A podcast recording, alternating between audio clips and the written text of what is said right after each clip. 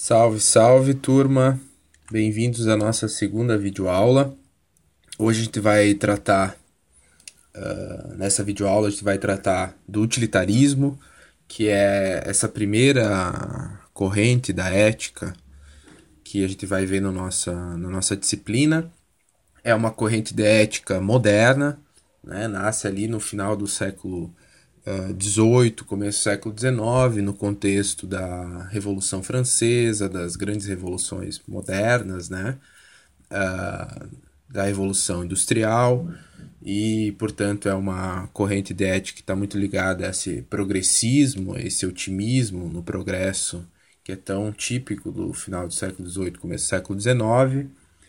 E como uma corrente ética, de ética normativa, a grande preocupação do utilitarismo, como em geral das filosofias morais, como a gente viu na última aula, é tentar estabelecer um critério racional para definir o que é certo, o que é errado fazer e, sobretudo, tentar justificar né, racionalmente o que é certo fazer. E a gente vai ver, no decorrer dessa aula, que o utilitarismo, né, como uma corrente ética moderna, busca estabelecer um critério único, um critério supremo que facilite né, para todos a possibilidade, né, ou facilite para todos a capacidade de definir o que é certo fazer em cada situação ou que quais são as regras corretas que a gente deve seguir e, sobretudo, ele tenta justificar filosoficamente esse critério. Né? A gente vai ver que esse critério é a maior felicidade do maior número possível. Né? Então,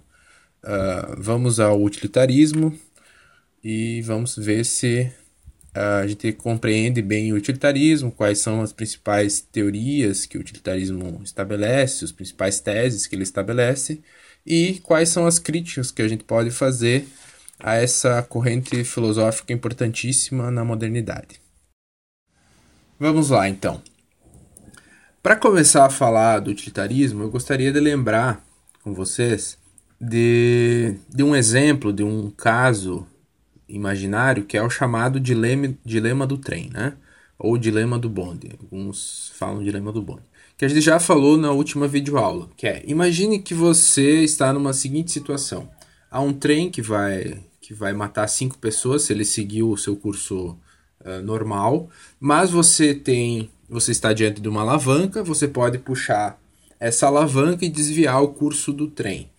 Né? E desviando o curso do trem, você vai salvar cinco pessoas, porém sacrificando a vida de uma pessoa. Né? Então, o dilema é o que você deve fazer. O que você faria nessa situação? Né? Vejam que não é uma situação simples. Né? E dilemas, como a gente viu, são situações uh, conflituosas, são situações em que a gente tem um conflito de princípios morais. Né?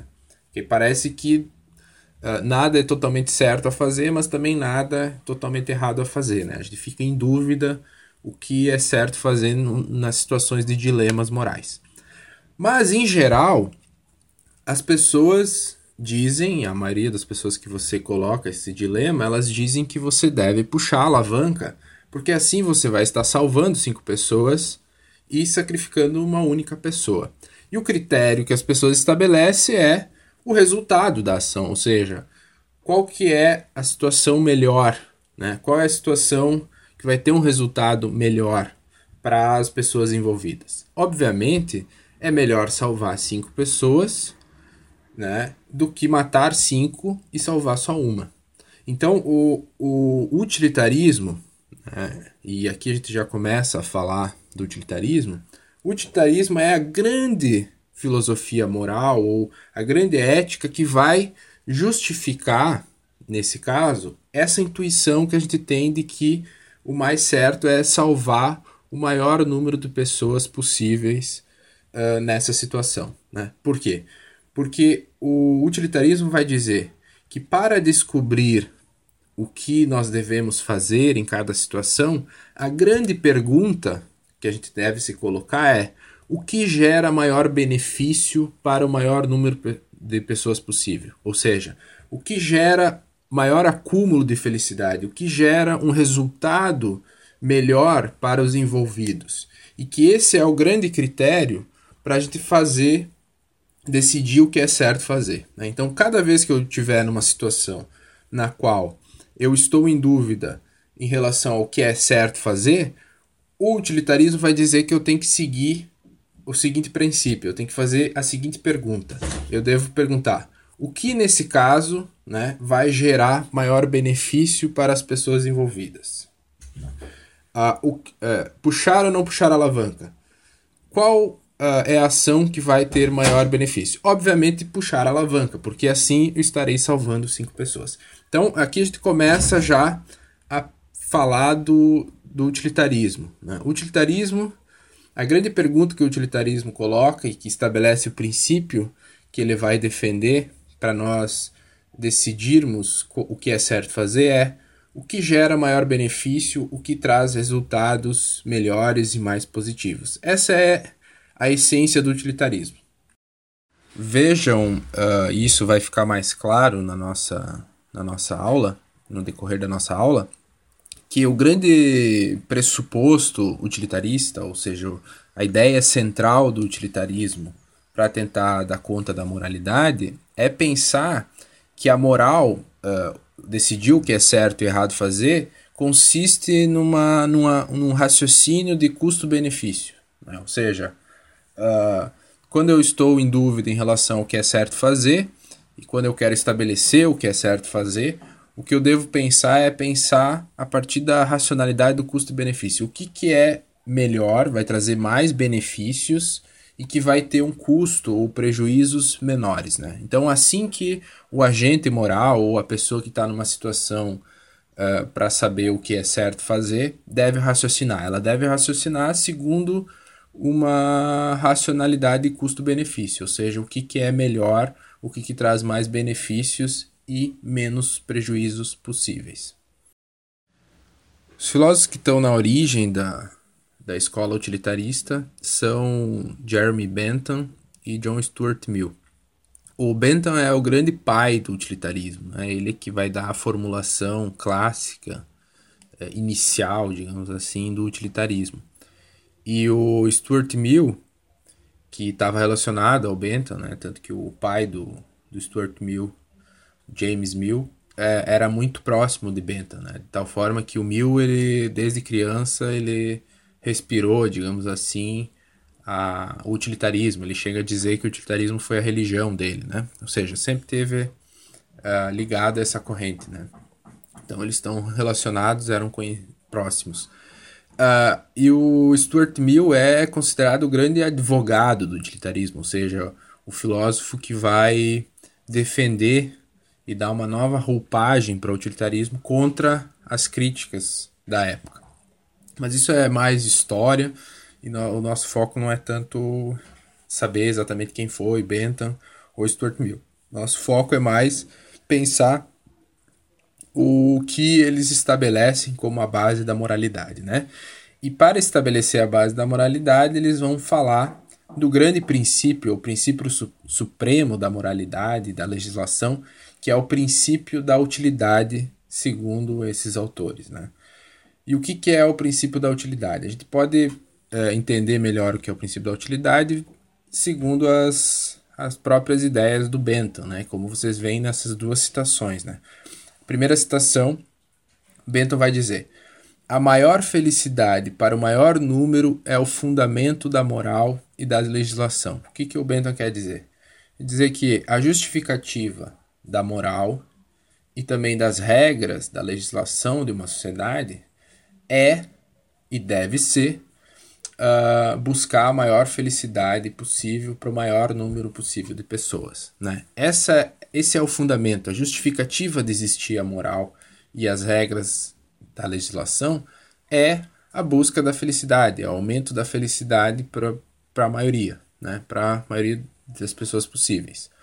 É. Além disso, é a finalidade da própria moralidade da legislação. Né? Isso é o princípio da utilidade, ou seja, o fato de que tudo toda regra, toda ação moral deve estar fundada uh, segundo o objetivo de alcançar a maior felicidade para o maior número possível de pessoas. Né? E daí a gente vê como o Bentham continua né, explicando o que é o princípio da moralidade na segunda citação. Ele diz o seguinte: Por princípio da utilidade, entendemos o princípio segundo o qual toda ação, uh, qualquer que seja, deve ser aprovada ou rejeitada em função de sua tendência de aumentar ou reduzir o bem-estar das partes afetadas pela ação. Designamos por utilidade a tendência de alguma coisa em alcançar o bem-estar, o bem, a beleza, a felicidade, as vantagens, etc. Tá? Então vejam aqui que o princípio da utilidade está uh, dizendo que toda ação deve seguir essa lógica, que é a lógica de alcançar maior bem-estar possível, aumentar o bem-estar, né? E o bem-estar significa felicidade. Basicamente é isso o princípio da utilidade, né? Então o útil aqui está colocado como aquilo que aumenta a felicidade, aquilo que é vantajoso em termos de felicidade e que esse é o fundamento, a base da moral e da legislação. Toda ação correta é aquela ação que aumenta a felicidade. Toda regra correta é a regra que aumenta a felicidade. Né? Esse é o princípio da utilidade. Né? Uh, o Stuart Mill vai aceitar esse princípio da utilidade enquanto utilitarista e vai só formulá-lo ele na seguinte uh, definição. As ações são certas na proporção em que tendem a promover a felicidade e são erradas na proporção em que tendem a produzir o reverso da felicidade. Ou seja, ele está usando o princípio da utilidade. Ele está dizendo: a ação certa é aquela que promove felicidade, a errada é aquela que promove infelicidade. E esse é o critério, esse é o princípio fundamental do utilitarismo, né? o princípio da utilidade. A ação certa é aquela que aumenta a felicidade e a errada a que diminui felicidade, que traz infelicidade. Esse é o princípio base da ética utilitarista. É interessante em relação ao, ao princípio da utilidade como o Jeremy Bentham, que é o primeiro a formular né, esse princípio e o pai do utilitarismo, ele era um indivíduo muito preocupado em reformar as instituições né, e reformar a legislação da sua época. Né? Ele era de família de advogados e ele, na sua atividade política e prática, sempre tentava planejar uh, instituições novas. Então, por exemplo, vocês já devem ter uh, ouvido falar da ideia do panóptico, né? que era uma prisão uh, uma reforma prisional da época, né, o que o Jeremy Bentham pensou, em que ele desenha uma prisão na qual uh, poucos guardas conseguem vigiar todas as pessoas e que os prisioneiros trabalhariam para uh, sustentar o próprio sistema. Então, várias ideias nesse sentido. Né? Ele era uma pessoa muito prática que queria reformar as instituições da época. Nada deu muito certo, ele não conseguiu muita coisa. Mas uh, isso mostra que o Bentham está muito preocupado com essa ideia de que uh, o legislador, aquela pessoa que vai criar as leis da sociedade, que vai estabelecer as regras da sociedade, segundo Bentham, deve seguir o princípio da utilidade. Esse é o grande objetivo que ela deve ter em mente, né?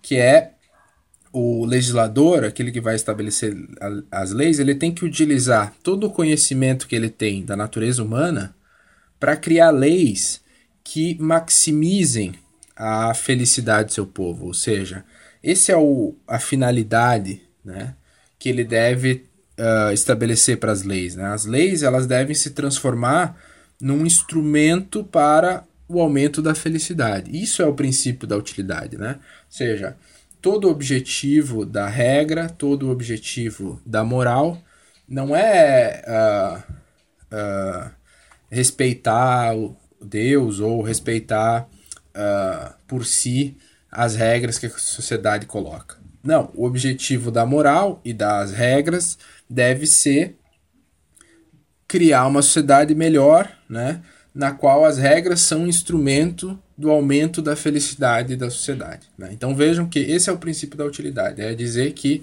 as regras e as ações se justificam na medida em que elas aumentam a felicidade. Pois bem, uh, vejamos algumas características principais do utilitarismo, né? ou seja, dessa ética que vai se moldar a partir do princípio da utilidade, que diz que o certo a fazer é o que aumenta a felicidade e o errado é o que uh, diminui a felicidade. Né? A primeira característica, e a característica talvez mais importante do utilitarismo, é que ele é uma ética consequencialista. O que, é uma ética consequencialista? É uma ética na qual a decisão sobre o certo e errado depende das consequências da ação, ou seja, a moralidade de uma ação, né, o caráter certo dela, depende uh, das suas consequências, né, ou as consequências que a gente projeta para essa ação. Basicamente, o consequencialismo ele se opõe a outras éticas uh, que tradicionalmente se chamam éticas do, de, de, do dever, né? É, éticas deontológicas, que são éticas que vão dizer o contrário do consequencialista. Ele vai dizer o seguinte, que o certo e errado depende dos deveres universais que eu sempre devo seguir. Ou seja, rigorosamente eu devo seguir aqueles deveres. Então, uh, eu estou diante de uma situação na qual né, eu vou fazer a coisa certa, mas aquela coisa certa vai prejudicar várias pessoas. Uma ética de deveres deontológica vai dizer: você tem que seguir o dever, você tem que fazer isso. Já uma ética consequencialista vai dizer: não, você tem que calcular as consequências, e o certo a fazer é aquilo que traz melhores consequências. Né? Então, por exemplo, uh, mentir ou não mentir, né? Um uh, deontológico, uma ética deontológica, uma ética de deveres, vai dizer: você não deve mentir nunca. Mesmo que, uh, mesmo que dizer a verdade prejudique muitas pessoas. Mas é um dever dizer a verdade. Então você nunca pode mentir. Né? Então isso é uma ética de deveres, é uma ética deontológica. A ética consequencialista e o utilitarismo é uma ética consequencialista, ela vai dizer: em geral, é errado mentir, porque mentir destrói a confiança nas outras pessoas e isso é um prejuízo negativo para a sociedade, né? Traz um resultado negativo para a sociedade. Mas há algumas situações em que eu posso mentir, se isso trouxer consequências positivas, né? Por exemplo, salvar a vida de alguém. Então, às vezes eu posso mentir porque isso vai salvar a vida da, da, das pessoas ou de uma pessoa. Logo, Vejam que o que o consequencialista está dizendo é que eu tenho que calcular as consequências da ação. Eu não, não devo seguir regras abstratas e universais e só pelo dever. Eu devo, ao contrário, calcular as consequências das, da minha ação. Isso é uma ética consequencialista. Ela calcula as consequências da ação e vai utilizar o critério da consequência para dizer se a minha ação é certa ou errada. E o utilitarismo, como a gente viu, que segue o princípio da utilidade, que vai dizer que o certo é o que tende a aumentar a felicidade, obviamente é uma ética consequencialista, porque ela vai calcular as consequências da ação. Né? Utilitarismo, por exemplo, vai dizer que, em geral, é errado mentir, né? porque isso traz um resultado negativo, que é o fato de que as pessoas perdem a confiança umas nas outras. Mas há situações excepcionais, por exemplo, em casos que eu tenho que mentir para salvar a vida de alguém, que eu posso mentir, que é certo mentir. Então vejam que o certo mentir depende das consequências, depende de aumentar a felicidade, aumentar o bem-estar. Então, essa é a primeira característica do utilitarismo, né? É uma ética consequencialista. Um elemento importante desse tipo de ética consequencialista, como o utilitarismo, é que ele estabelece que nada, nenhuma regra, é intrinsecamente certa ou intrinsecamente errada, né? ou seja, ele relativiza um pouco as regras. Né? O, o utilitarismo, enquanto uma ética consequencialista, ele nega que há regras absolutas, né? sejam elas baseadas numa autoridade divina, então, por exemplo, mandamentos de uma religião, ou também é, em direitos naturais, né, que todo ser humano já tem e que, portanto, são invioláveis. É, para o utilitarismo e para uma ética consequencialista, a legitimidade de uma ação ou uma legitimidade de uma regra, ela sempre vai depender das consequências, né? Então, aquilo que a gente falou, né? Por exemplo, uh, do ponto de vista de um mandamento religioso, por exemplo, ou de um direito natural, que são tentativas de justificar a moralidade, bem típicas da época do, do Bentham e do Mill, uh, dizer a verdade é uma regra absoluta. Né? Uh, seja porque Deus quer que eu sempre diga a verdade, eu nunca posso mentir, portanto, seja porque é direito né, de todo ser humano uh, que a gente diga a verdade, que a gente não minta. Né? Então vejam que, uh, de uma perspectiva de uma autoridade religiosa, uma perspectiva de uma, de uma visão de direitos naturais que todo ser humano tem, que são absolutos, mentir é proibido sempre, eu nunca posso mentir. Já de uma perspectiva consequencialista, de uma perspectiva, por exemplo, do utilitarismo, a regra de que eu não devo mentir, ela é em geral correta, porque, como os utilitaristas vão falar, uh, mentir prejudica a sociedade, prejudica a convivência humana. Então, por exemplo, ele tem uma consequência negativa, então mentir é errado, no mais das vezes, mas há exceções. E as exceções são quando mentir se torna, né, mais positivo do que negativo. Então, por exemplo, quando eu tenho que salvar a vida de alguém, dirá o utilitarista, uh, nesse caso eu, é permitido mentir, porque eu estou salvando a vida e a vida é um, uma, um benefício muito maior do que o prejuízo que eu tenho de perder a confiança. Né? Então, uh, isso é importante que fique claro. Né? Uma ética consequencialista ela vai dizer que o certo e errado depende das consequências e, portanto, certo e errado não é intrinsecamente certo, não é intrinsecamente errado. Né? ele depende das consequências. Para utilitarismo, não há regras absolutas. Né?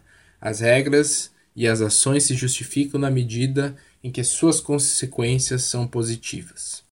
É interessante pensar que, uh, ah, para nós, hoje, isso parece mais palatável, ou também uh, a, gente tem, uh, a gente tem uma tendência a dizer, não, de fato, né? Há exceções, por exemplo, para a regra que a gente não deve mentir. Mas para a época né, do Stuart Mill e, e do Bentham, né, final do século XVIII, começo do século XIX, uh, isso foi uma revolução moral. Né? Por quê? Porque, em geral, a, a ética e, a, e as regras morais elas estavam baseadas na religião ou nos direitos naturais. E a, tanto a justificativa religiosa da moral quanto os direitos naturais vão dizer que as regras são absolutas. Né? As regras uh, devem ser sempre seguidas. Né? E o utilitarismo ele vai dizer que não, né? Uh, que a gente não deve pautar a moral num conjunto de costumes ou normas abstratas e religiosas, mas naquilo que deve promover o bem-estar e a felicidade. Portanto, a gente tem que pensar a moralidade a, a partir das consequências, né? Das ações e a partir das consequências das regras, né? Então vejam que é uma uh, uma revolução moral, né? Estava uh, acontecendo a Revolução Francesa, estava acontecendo a Revolução Industrial e o utilitarismo ele aparece também como uma tentativa de revolução na moralidade, ou melhor, na justificação e na, na fundamentação da moralidade.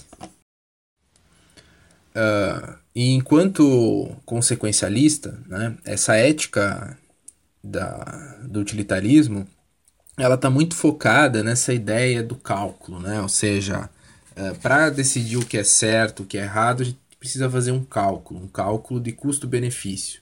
Isso é, é, ficou conhecido como cálculo utilitarista ou cálculo hedonista dos, do utilitarismo, né? Que é a ideia de que uh, ah, para decidir o certo e errado, para decidir qual lei a gente deve estabelecer, para que o legislador, por exemplo, aquele que cria as leis da sociedade, tenha um critério bom, a gente tem que sempre pensar a, a moralidade como se fosse um processo de custo-benefícios, né? que a gente calcula uh, os custos e os benefícios das consequências das nossas ações. E esse é o cálculo utilitarista. Né? Então, a, a questão moral uh, e a moralidade, a definição do certo e errado e a definição das regras que devem uh, uh, estabelecer a convivência humana e as regras que devem reger a sociedade deve ser feita a partir de uma, de uma lógica que é a lógica do cálculo, né? É calcular quais são melhores consequências, quais são as melhores consequências, quais trazem mais benefícios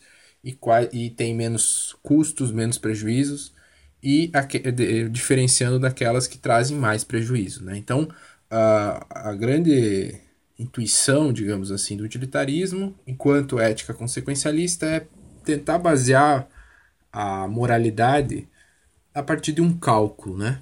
Que pesa custos e benefícios. E como a gente falou, uh, isso está bem na, na, na no, no, germe da motivação do Bentham, que é, como a gente viu, o pai do utilitarismo.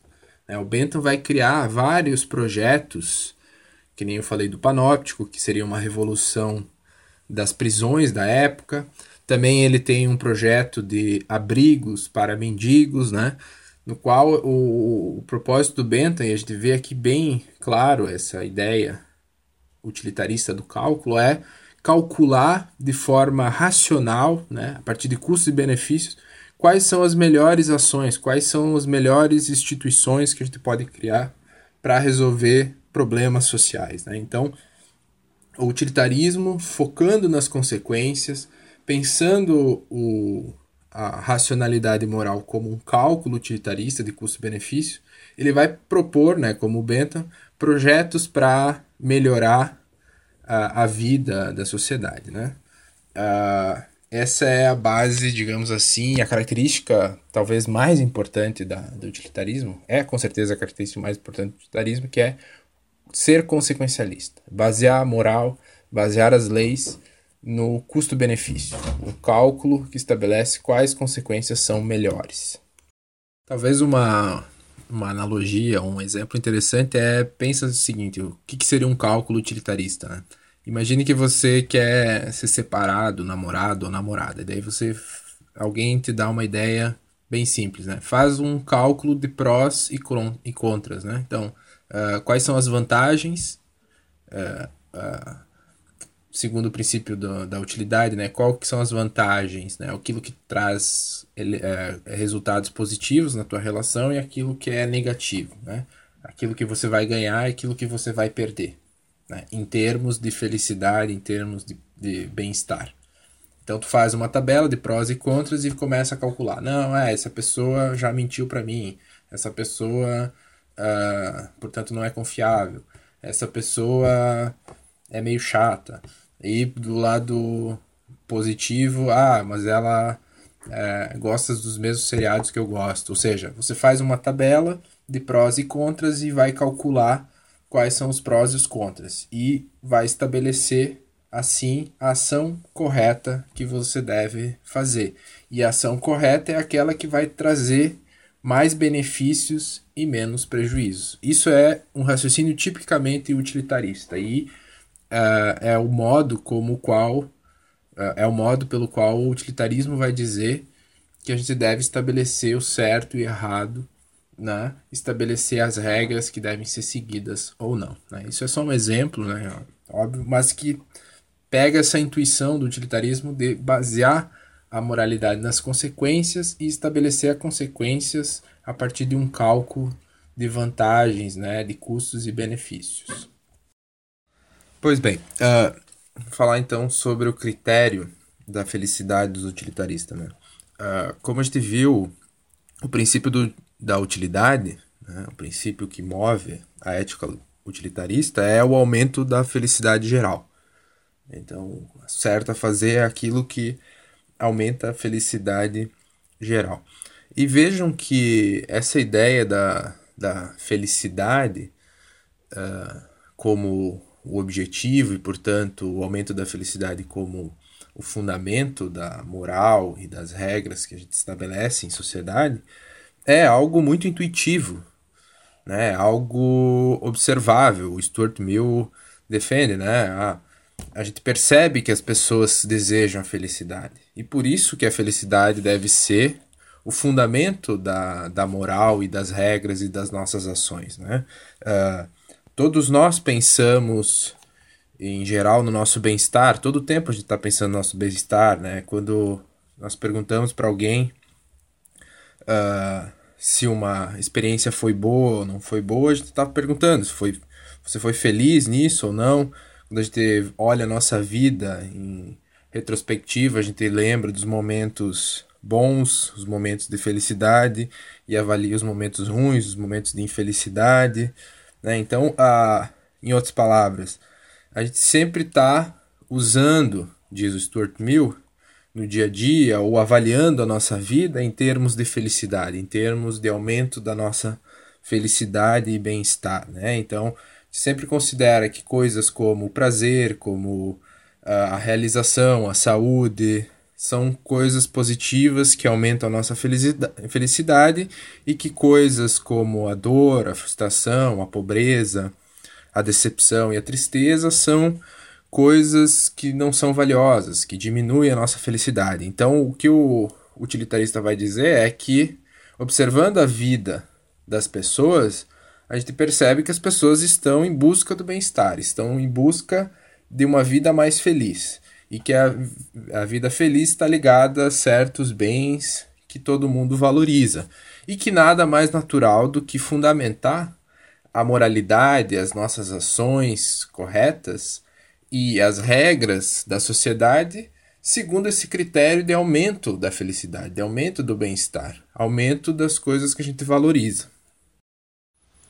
Então, uh, tendo observado né, que as pessoas buscam a felicidade, elas buscam momentos, aumentar o máximo possível os momentos de felicidade e elas avaliam a vida delas, né, em termos de maior ou menor felicidade. O utilitarismo clássico vai uh, dizer que a felicidade, o aumento da felicidade, deve ser a base da moralidade, como a gente viu já quando eles falam do princípio da utilidade, né, que o fundamento da moral e da, da legislação deve ser a, o aumento da felicidade. Mas a questão agora é o que, que de fato é felicidade, né? E aqui a gente entra numa segunda característica central do utilitarismo clássico, ou seja, o utilitarismo do Bentham e do Stuart Mill, uh, que é o hedonismo. O que, que é hedonismo? Uh, hedonismo é uma filosofia antiga, né? vem dos gregos, acho que o hedonista antigo mais famoso é Epicuro, e que vai defender que felicidade é prazer, né? Hedoné em grego significa prazer. Então, hedonista é toda a filosofia que diz que a felicidade, o bem supremo, a, a finalidade da nossa vida é buscar o prazer e evitar a dor, né? Que é o contrário do prazer. E o, Bento vai falar: há dois soberanos na natureza humana, que é o prazer e a dor. E o ser humano naturalmente tende a buscar prazer, maximizar prazer e evitar a dor. Né? Então, esse é o, os objetivos que o ser humano tem na vida. Né? E enquanto uh, moralidade, o que, que a moral deveria fazer, ou seja, as ações corretas que a gente deveria ter na nossa vida, é usar esse critério, né? Tentar ao máximo aumentar o prazer e evitar a dor. Assim como as leis que a gente constrói deveriam ter esse objetivo, né? Aumentar o prazer e diminuir a dor. E que esses seriam os soberanos, né? É, o prazer deveria ser soberano, porque o prazer é felicidade. Então eles identificam felicidade e prazer. Por isso que o, o utilitarismo clássico que é o utilitarismo do Bentham e do Mill, é um utilitarismo hedonista. Eles pensam a felicidade e, portanto, a utilidade né, uh, em termos de prazer. Então, se a ação moral, ação correta, ela visa aumentar a utilidade, aumentar a felicidade né, das pessoas envolvidas, uh, o utilitarista clássico vai dizer, então ela está dizendo que a gente deve aumentar o prazer. Né? Tem que aumentar o prazer e diminuir ao máximo a dor. Então, aquele cálculo utilitarista, o cálculo de custo-benefício, deve ser pensado em termos de prazer e dor. Né? Então, o benefício é sempre pensar no prazer, aumentar o prazer, e o custo é sempre tentar diminuir a dor. Isso é o utilitarismo clássico. Então, é um utilitarismo, é, é utilitarismo hedonista, né? que vai pensar a felicidade como prazer. Essa ideia de que felicidade é prazer e que, portanto, o prazer deve ser o critério da moralidade causou um grande uh, furor, digamos assim, na época em que o Bentham começou a defender isso. Né? O, o, as filosofias hedonistas nunca foram muito bem vistas, né? porque, uh, da perspectiva né, da tradição, da perspectiva religiosa, por exemplo, a finalidade humana vai muito além do prazer, né? Há coisas muito mais uh, dignas, digamos assim, para o ser humano do que buscar o prazer físico, por exemplo, né? Então, a, a ideia de uma moralidade hedonista que o utilitarismo traz é, parecia, à época, algo ultrajante, pelo menos para a noção de moralidade que havia naquela época, né? Então, uh, os os adversários do utilitarismo, como reação contra o utilitarismo, achavam que o utilitarismo seria uma filosofia grosseira, uma filosofia de brutos, né? Porque como é que tu vai querer basear a moral e a bondade, que parecem objetivos tão nobres da humanidade, no, no, na ideia de prazer, que é uma coisa tão basta, tão baixa, tão sórdida, né? Então, uh, o utilitarismo na época foi acusado de ser uma moral de porcos, né? Chegou esse nível que uh, a ideia de que o utilitarismo, o objetivo do utilitarista é, seria transformar todas as pessoas em porcos satisfeitos, porque reduziria o objetivo da humanidade à satisfação de prazeres baixos e muitas vezes sórdidos, né? Porque a ideia da moralidade tava, é, tem uma ideia de pureza, enquanto que o utilitarismo estaria dizendo que a, a, a moralidade se fundamenta no prazer. E quando a gente vê que há prazeres que são até sórdidos, né? Então, essa ideia de fundamentar a moralidade, né? Uh, no prazer foi na, no, naquele momento, né? Histórico, no século XIX, né? Passagem do século XVIII para o século XIX, uh, mal vista pelos adversários do utilitarismo, na medida em que o prazer parece ser um critério muito baixo, né? Uh, um critério meio que animalesco para fundamentar algo que seria a coisa mais nobre do ser humano, que é a moralidade. Então teve essa reação.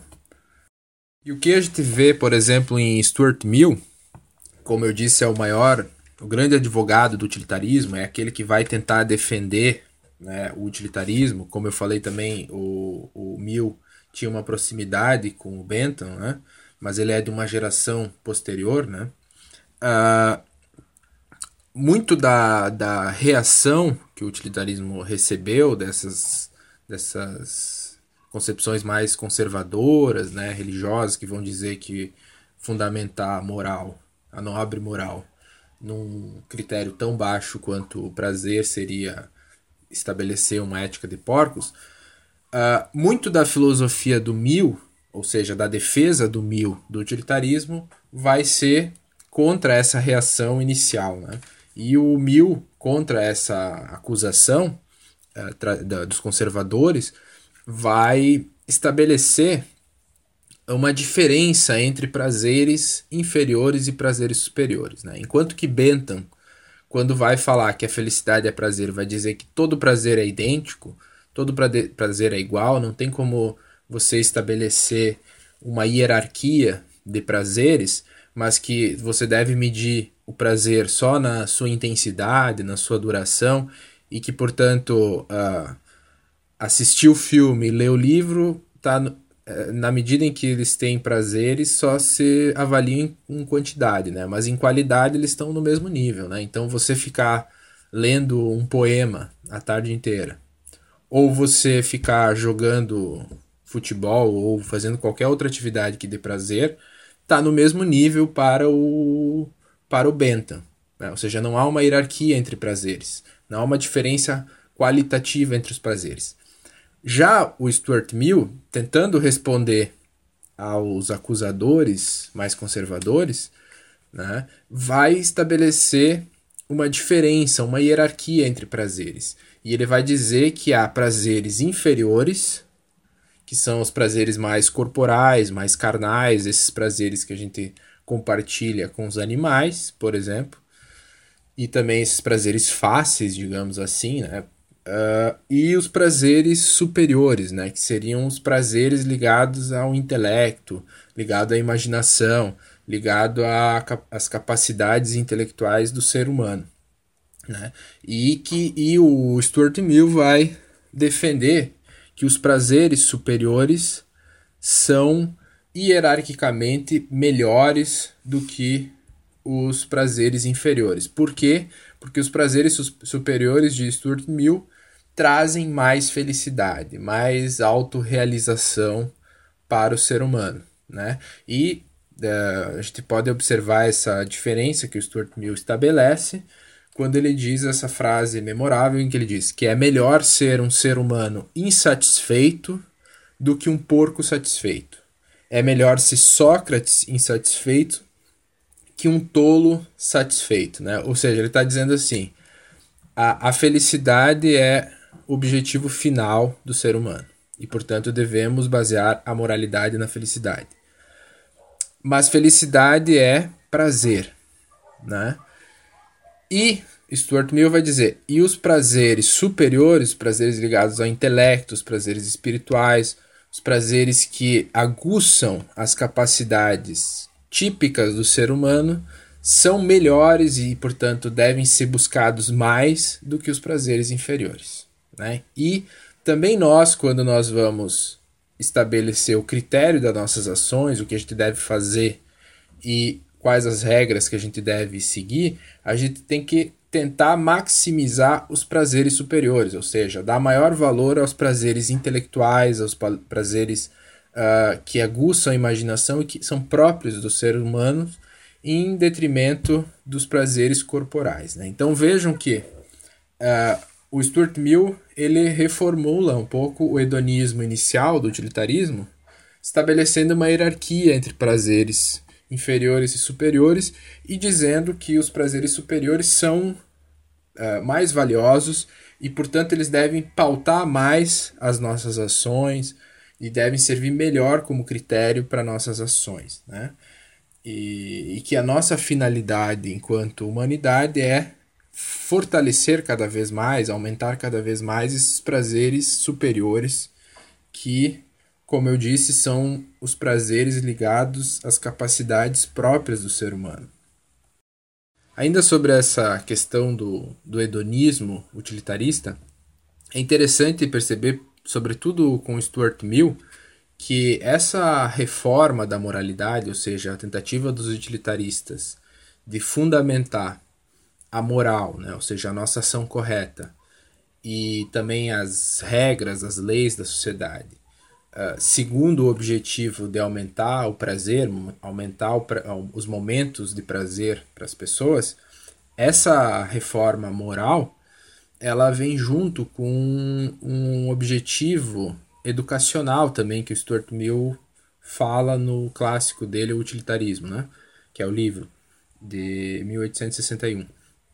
E ele vai nesse livro fica claro como o Stuart Mill ele é um autor uh, para a época progressista, ou seja, ele acredita no progresso humano e que esse progresso acontece a partir da educação dos indivíduos e a educação está pautada nesse cultivo cada vez maior das capacidades intelectuais próprias do ser humano e que estão ligadas aos prazeres superiores do ser humano. Então, o Stuart Mill ele acha que o que leva a humanidade, a humanidade é capaz de resolver seus problemas e ter uma vida mais feliz, mais satisfatória e, portanto, mais prazerosa, porque, uh, na medida em que ela se educa cada vez mais e essa educação está ligada ao cultivo dos prazeres superiores, né?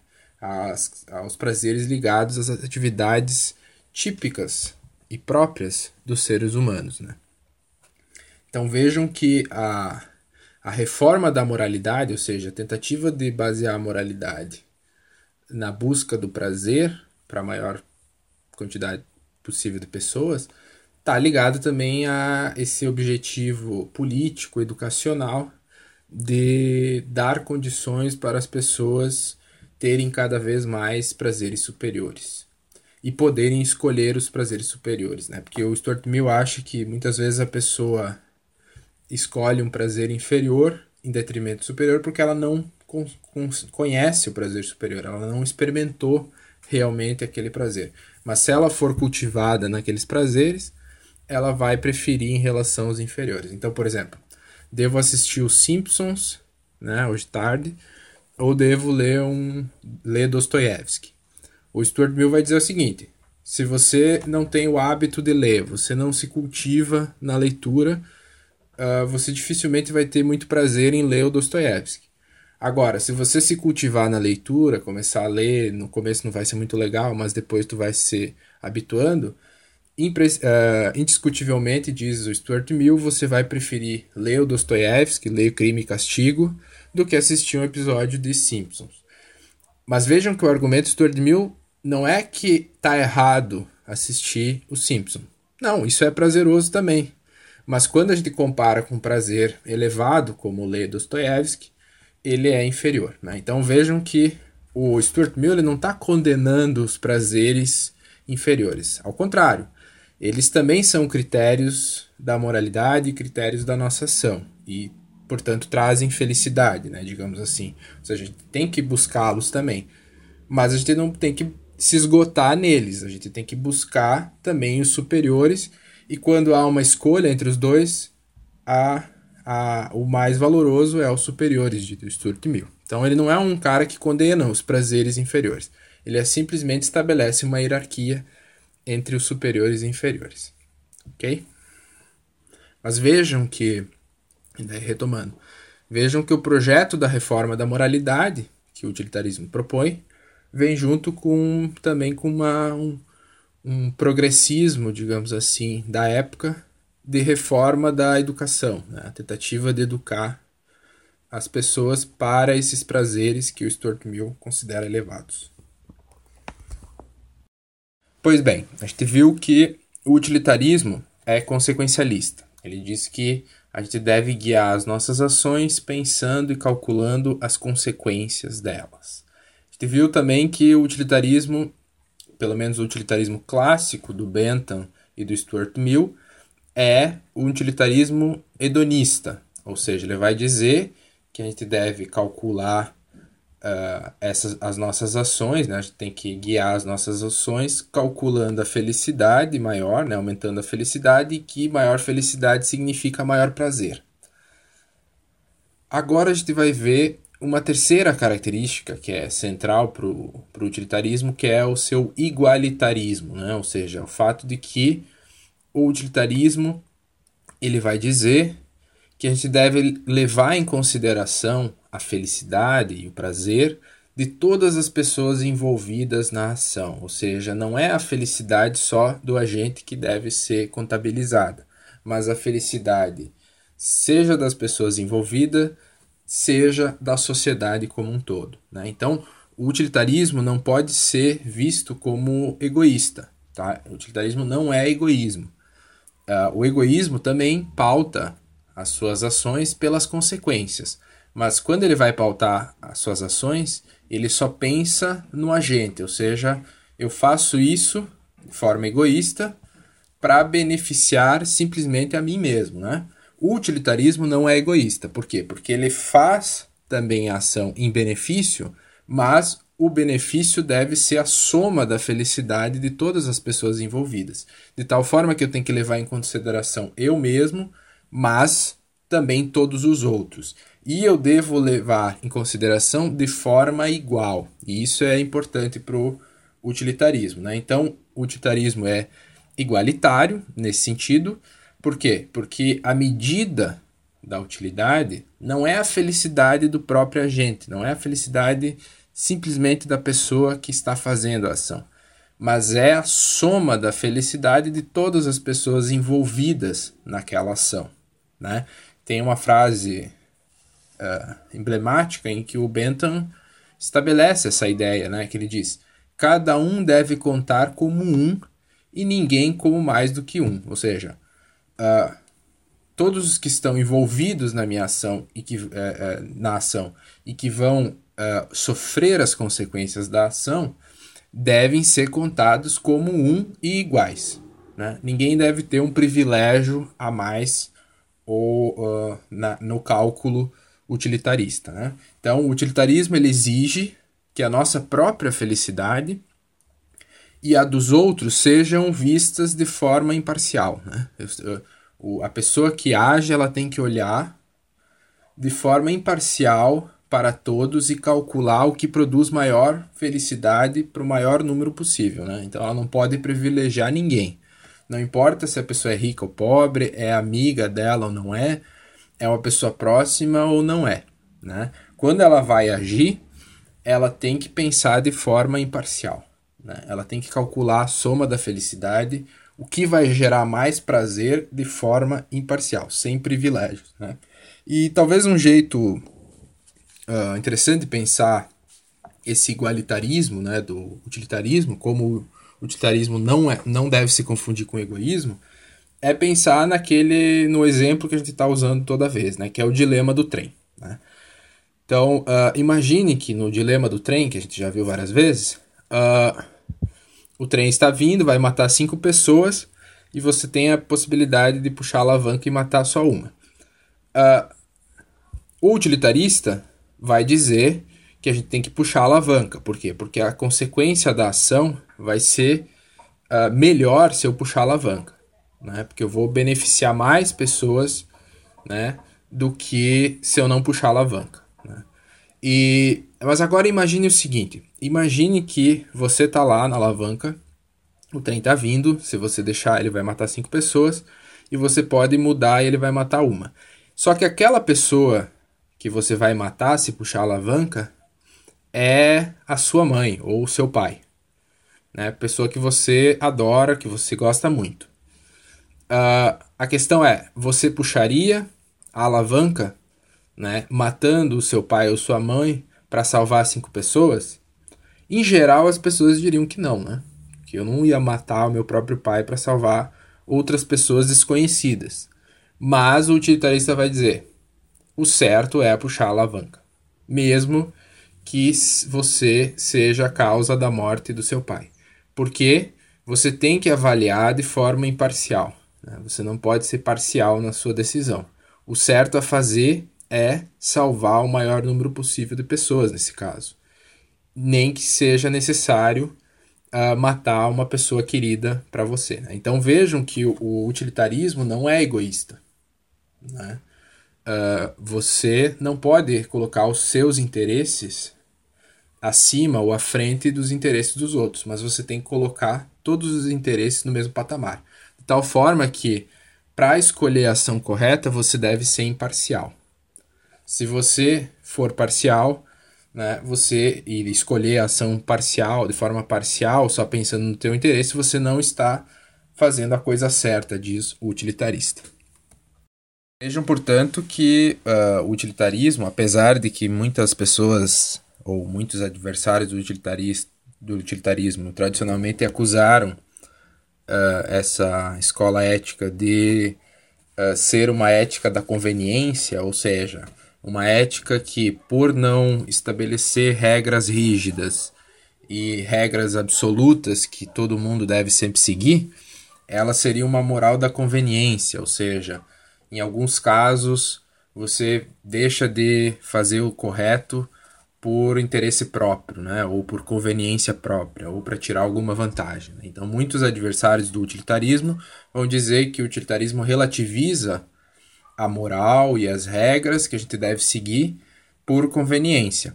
Mas vejam que uh, a rigor, a rigor, nesse utilitarismo clássico, uh, o critério da, do, do o, o, princípio da utilidade, ele não está falando que nós devemos agir segundo a nossa conveniência ou segundo aquilo que é vantagem para nós mesmos ou para as pessoas que a gente gosta.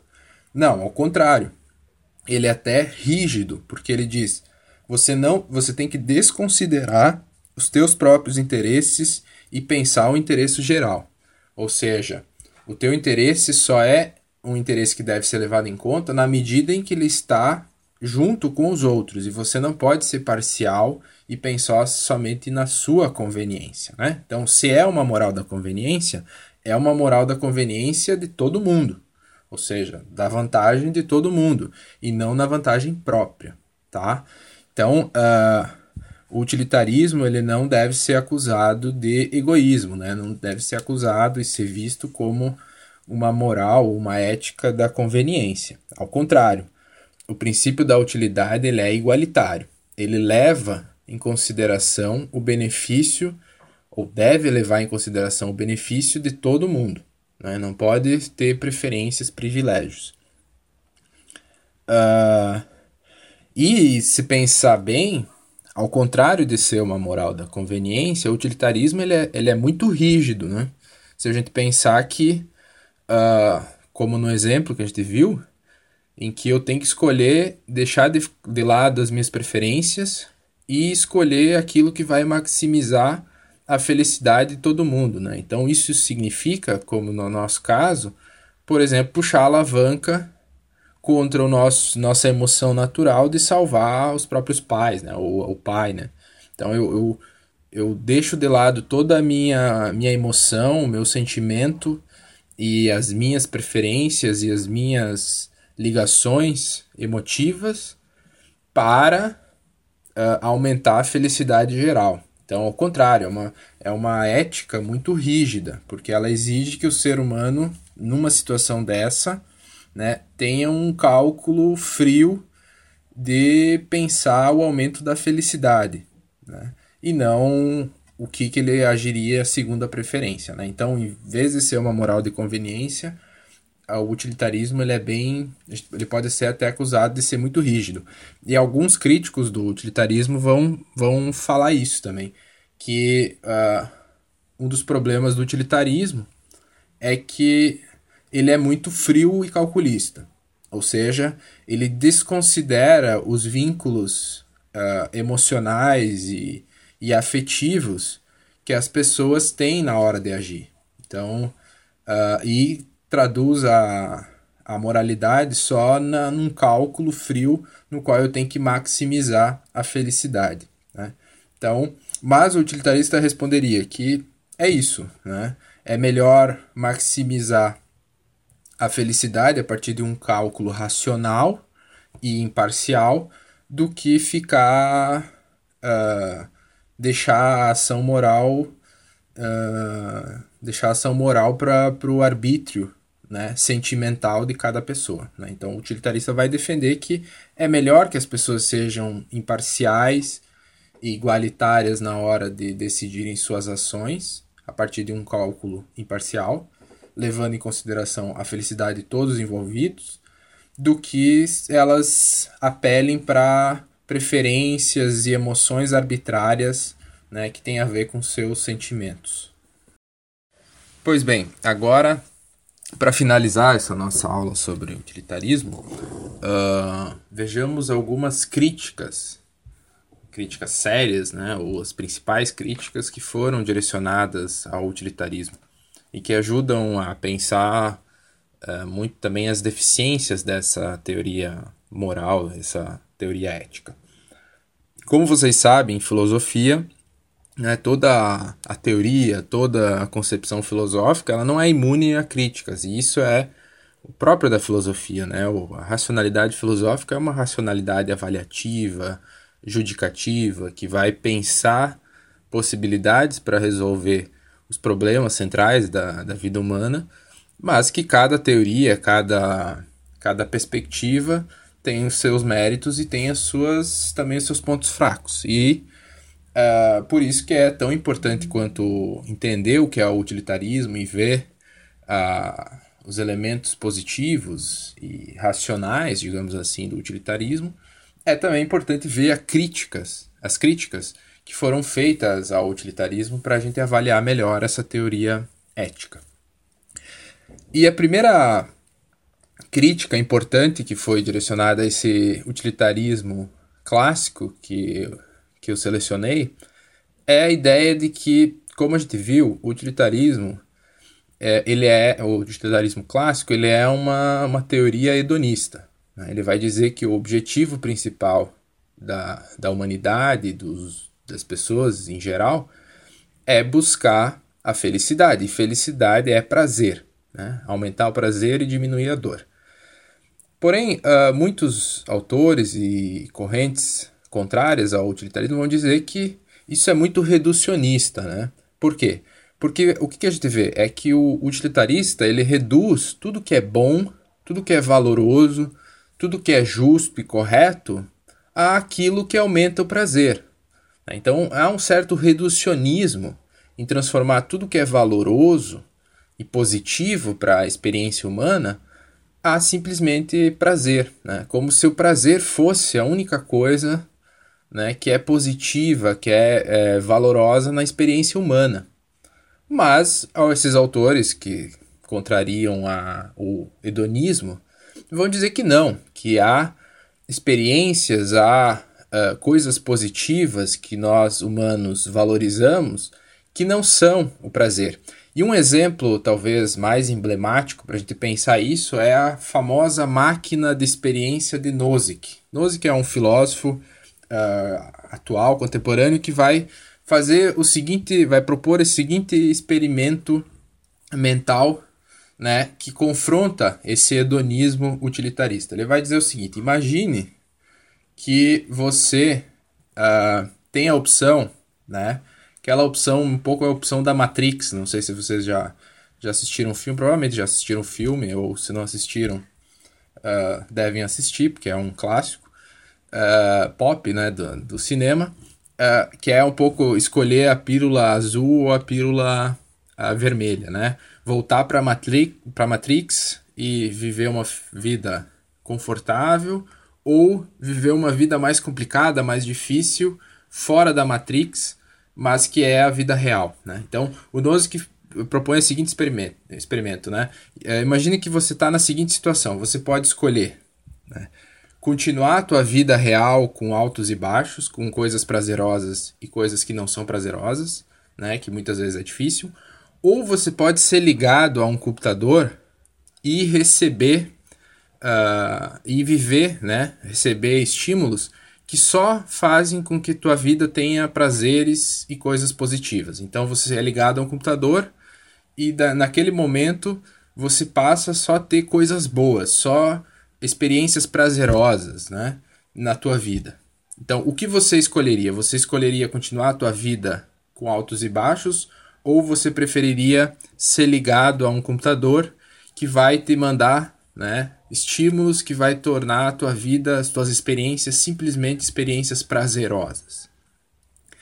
Uh, o que, que o Nose está querendo dizer? Está dizendo, muitas pessoas talvez escolhessem essa essa opção de ser ligadas a um computador e ter só, a partir de então, experiências positivas, experiências prazerosas. Mas outras pessoas diriam que não. E essas pessoas que dizem que não, que preferem não ser ligadas a essa máquina da experiência, elas diriam que, por mais que a vida tenha coisas que não são prazerosas e difíceis, é um valor em si viver na realidade. É, tem, tem uma ligação com a realidade que é valorosa em si né? E que não importa simplesmente ter uma vida só de prazeres. Se essa vida for um sonho, uma ilusão, uma fantasia, não vale a pena, né? Porque o valor do real é mais importante do que o valor do prazer. Né? Então vejam que isso é uma é uma experiência proposta, né? Uma experiência de pensamento que o Nozick propõe para dizer, ó, na nossa vida há coisas mais importantes do que o prazer, né? Por exemplo, a verdade que é uma coisa importante. Ter uma vida autêntica, uma vida verdadeira, uh, talvez seja mais importante do que ter uma vida prazerosa. Né? Então, uh, o, a crítica para o utilitarismo é dizer que o utilitarismo, ao reduzir o critério de toda ação, o critério de todo objetivo humano ao prazer, ele está reduzi reduzindo a nossa vida ao prazer. Mas há coisas mais valorosas, há coisas que são boas e justas e corretas que vão além do prazer. Bem, há uma segunda crítica, e essa é provavelmente a crítica mais importante contra o utilitarismo, que é dizer o seguinte, que o utilitarismo, ao relativizar os direitos né, básicos ou os direitos naturais do ser humano, uh, não tratá-los como valores absolutos e invioláveis, mas pensar o certo e errado segundo a consequência das ações, uh, o utilitarismo abriria margem para justificar ações injustas. Né? Uh, e o exemplo tradicional que é dado é: imagine o seguinte, imagine que uh, aconteceu um crime numa cidade, numa pequena cidade, e, e não há ainda um culpado bem estabelecido, mas algumas pessoas acusam o Bob. E o Bob é, é preso, mas as pessoas estão na cidade estão muito indignadas, né? Porque foi um crime muito cruel. As pessoas estão muito indignadas e começam motins, começam a quebrar a cidade e começa a luta e briga na rua, porque as pessoas querem justiça para aquele crime. Uh, apesar de que ninguém tem certeza que foi o Bob, ou seja, o Bob é inocente, uh, o xerife não sabe o que fazer. O que, que um utilitarista diria para o xerife ou para as autoridades né, responsáveis? Diriam o seguinte: uh, se você sacrificar o Bob, você vai pacificar a cidade, porque as pessoas vão se sentir justiçadas e vão para casa novamente. Se você não não sacrificar o Bob, né, não prender o Bob ou ou fazer alguma coisa com o Bob. Uh, as pessoas vão destruir a cidade, podem se matar, vai ter muito mais prejuízo. Então o utilitarista diria: é melhor sacrificar o Bob para salvar a cidade, porque você vai estar tá aumentando a felicidade geral de todos. Uh, vejam, esse exemplo é uma hipótese, é um exemplo, é um exemplo criado, construído, mas ele coloca um problema para o utilitarismo, que é: será que o utilitarismo, né, ao focar nos fins, ele não está justificando meios que sejam injustos, né? Então, uh, no caso, cai, cairia naquela, num certo imoralismo que é justificar finalidades boas, consequências benéficas, né, com meios imorais, como meios injustos. E assim o utilitarismo estaria aceitando a injustiça, né, que seria uma coisa contraditória moralmente. Uh, então, essa, essa ideia de que uma moral deve se focar só nos, no, no resultado e não tratar os direitos como direitos naturais, absolutos invioláveis, abre essa margem para essa crítica. Uh, muitos utilitaristas vão rebater isso e vão dizer que, nesse caso, por exemplo, Bob não deveria ser sacrificado. Por quê? O, o argumento mais forte é o argumento do Stuart Mill. Stuart Mill vai dizer o seguinte, que uh, o, o direito, por exemplo, da segurança é o direito mais básico. Né? Os direitos legais, por exemplo, é o direito, são os direitos mais básicos da pessoa. E eles estão ligados à possibilidade do indivíduo ter uma vida boa e benéfica na sociedade como um todo. Né? De tal forma que o utilitarista ele defende os direitos, né? ele defende os direitos, só que a defesa dos direitos dele é porque os direitos geram uma segurança na sociedade que faz com que o resultado seja sempre melhor. Então, por exemplo, no caso de Bob, se o Bob fosse sacrificado, mesmo sendo inocente, isso teria um efeito negativo socialmente, porque todas as pessoas, a longo prazo, começariam a se sentir inseguras naquela cidade, porque é uma cidade na qual as pessoas inocentes podem ser culpadas e sacrificadas. Né? Então, o, o utilitarista ele pode usar uma justificativa uh, utilitarista, ou seja, uma baseada nas consequências da ação, para justificar os direitos, por exemplo. Né? Então, os direitos humanos, os direitos, por exemplo, da, de um julgamento justo, por exemplo, no caso do Bob, deve ser defendido não, não porque seja um, um valor absoluto, inviolável, né, dado pela natureza humana, mas, diz o utilitarista, porque ele garante uma segurança na sociedade, o que faz que a longo prazo as pessoas tenham mais felicidades. Felicidade. Porque uma sociedade na qual os direitos não são respeitados acaba se tornando uma, uma sociedade insegura e uma sociedade que a longo prazo né, as pessoas são infelizes. Né? Então vejam que o utilitarismo vai tentar rebater essa crítica apelando para a ideia de que uh, os direitos devem ser respeitados na medida em que eles trazem consequências benéficas para a sociedade. Por exemplo, a segurança jurídica, né? no caso do Bob. Agora a gente chega a uma terceira uh, crítica ao utilitarismo clássico, que é a crítica de que o utilitarismo seria muito exigente, ou seja, ele exige muito das pessoas. Né? Então ele seria implausível para a ética comum, porque ele demanda muito esforço e é um esforço irreal em relação à moralidade. Né? Então, por exemplo, uh, a gente viu que o, uma das bases do utilitarismo é o igualitarismo. O fato de que, ao pautar as nossas ações corretas, a gente tem que sempre pensar em maximizar de forma impessoal e de forma imparcial a felicidade de todos, de tal forma que a gente não pode dar preferência a ninguém no nosso cálculo utilitarista.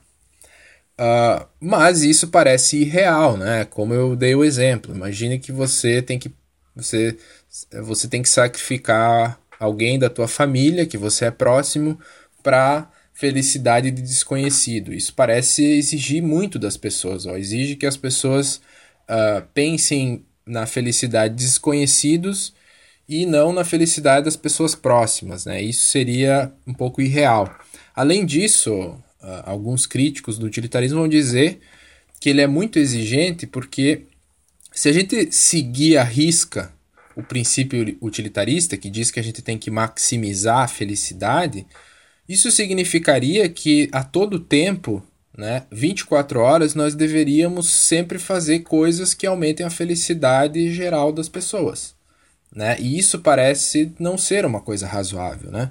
Por exemplo, tem esse exemplo clássico que é dado contra o utilitarismo. Né? Imagine que você recebeu o teu salário do mês. E nesse dia você encontra um envelope na mesa do teu escritório, do teu quarto, e nesse envelope tá é, esse envelope está destinado, né, tem um endereço de uma instituição de caridade que ajuda muitas pessoas na sociedade. O utilitarista, segundo o princípio do utilitarismo, você deveria dar todo o teu salário que você recebeu para esse para essa instituição de caridade, né? mesmo que, por exemplo, um amigo teu precise do dinheiro, mesmo que a tua família precise do teu dinheiro, se você pensar de forma impessoal, de forma igualitária, de forma utilitarista, você vai aumentar a soma de felicidade. Então essa instituição vai ajudar muitas pessoas. Enquanto que se você dá o dinheiro para sua mãe ou para você, ou ficar com o dinheiro contigo, ela só vai ajudar uma ou duas pessoas. Então, uh, parece exigente demais exigir das pessoas que elas deem todo o seu salário para a caridade, por exemplo. Né? Mas é isso que o princípio utilitarista está dizendo. Né?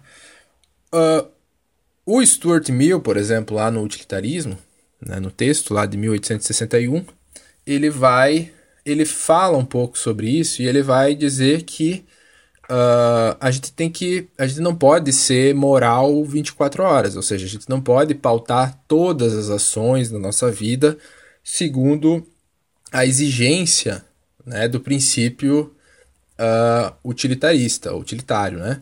Uh, o princípio da utilidade. Por quê? Porque a gente não é moral 100%, a gente não tem que ser moral toda hora.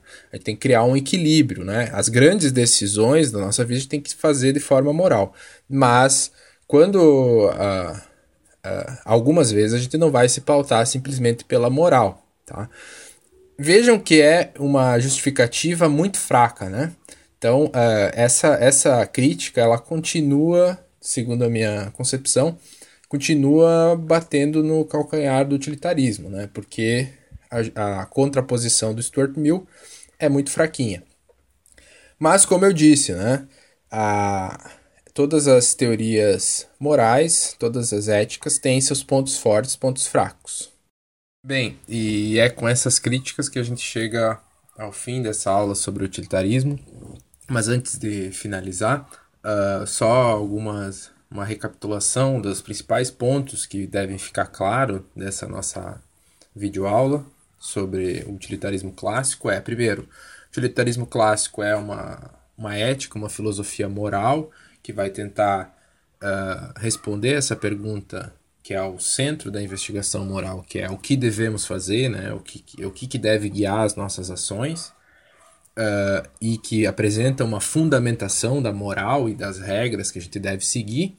E esse utilitarismo clássico, como eu falei no começo, é uma, uma ética moderna, é uma ética que nasce ali no final do século XVIII, começo do século XIX, no contexto das revoluções modernas, e que vai ter os grandes representantes dessa ética uh, é o Jeremy Bentham e o Stuart Mill, né? Então é uma é uma corrente inglesa de ética que é muito influente na modernidade e continua influente hoje, pautando a discussão ética. E o centro dessa ética é o princípio da utilidade, ou seja, o princípio que deve guiar as nossas ações, que deve determinar o que é certo é a maximização da felicidade, né? Então, o princípio da utilidade, o princípio da maximização da felicidade, lembrando que utilidade para o utilitarismo significa aumentar a felicidade. Uh, é uma ética consequencialista, isso é importante, né? não é uma ética que vai pensar regras absolutas, regras rígidas que eu sempre devo seguir simplesmente porque é certo seguir essas regras. Não, é uma, é uma ética que vai focar nas consequências das, das ações. Né? É uma ética que diz que o certo e errado depende de um cálculo de custo-benefício, né? um cálculo que vê quais ações trazem maior felicidade e, ou seja, quais ações que têm consequências melhores para a, a sociedade e para a felicidade geral de todos. Então, ética consequencialista. Uh, outra característica importante que a gente viu é esse utilitarismo clássico. Ele, ele segue o princípio da utilidade, que é aumentar a felicidade, e ele entende felicidade como prazer. Né? Então, felicidade é buscar o prazer e tentar evitar a dor. Né? Então, quando o utilitarista fala que a gente deve maximizar a felicidade, ele está dizendo que a gente tem que maximizar uh, os momentos de prazer, aquilo que gera prazer. Né? Lembrando que Stuart Mill, por exemplo, vai diferenciar entre os prazeres inferiores, que são os prazeres né, fáceis, os prazeres corporais, os prazeres uh, comuns, dos prazeres elevados, que são os prazeres intelectuais, os prazeres da imaginação humana, dizendo que os superiores, os elevados, são mais valorosos do que os comuns, os inferiores. Tá? Então, a felicidade do utilitarista, Stuart Mill, está focada sobretudo em aumentar o número de prazeres superiores da humanidade. E uma terceira e uma última característica que é importantíssima do utilitarismo, como a gente viu, que é o igualitarismo, ou seja, o fato de que a ética utilitarista clássica, quando ela vai avaliar, fazer o cálculo utilitário da ação para maximizar a ação, ela vai levar todo mundo no mesmo patamar, ela não vai estabelecer privilégios, ela trata cada um como mais um. Tá? E de tal forma que não pode ter preferências, não pode, não pode ser o agente moral não pode uh, dar privilégio a pessoas específicas, mas ele tem que maximizar a felicidade de forma imparcial para todos os que estão envolvidos na ação. Ok, pessoal, qualquer dúvida que permaneceu, dificuldade, vocês podem mandar lá no fórum do Moodle uh, ou mandar um e-mail para mim que eu estarei respondendo vocês. E também a gente vai ter a nossa live, né? A gente vai ter o nosso encontro sobre utilitarismo no qual vocês vão ter a oportunidade de perguntar, fazer questões sobre o utilitarismo. Ok? Então, abraço, fiquem bem, com saúde e até a próxima.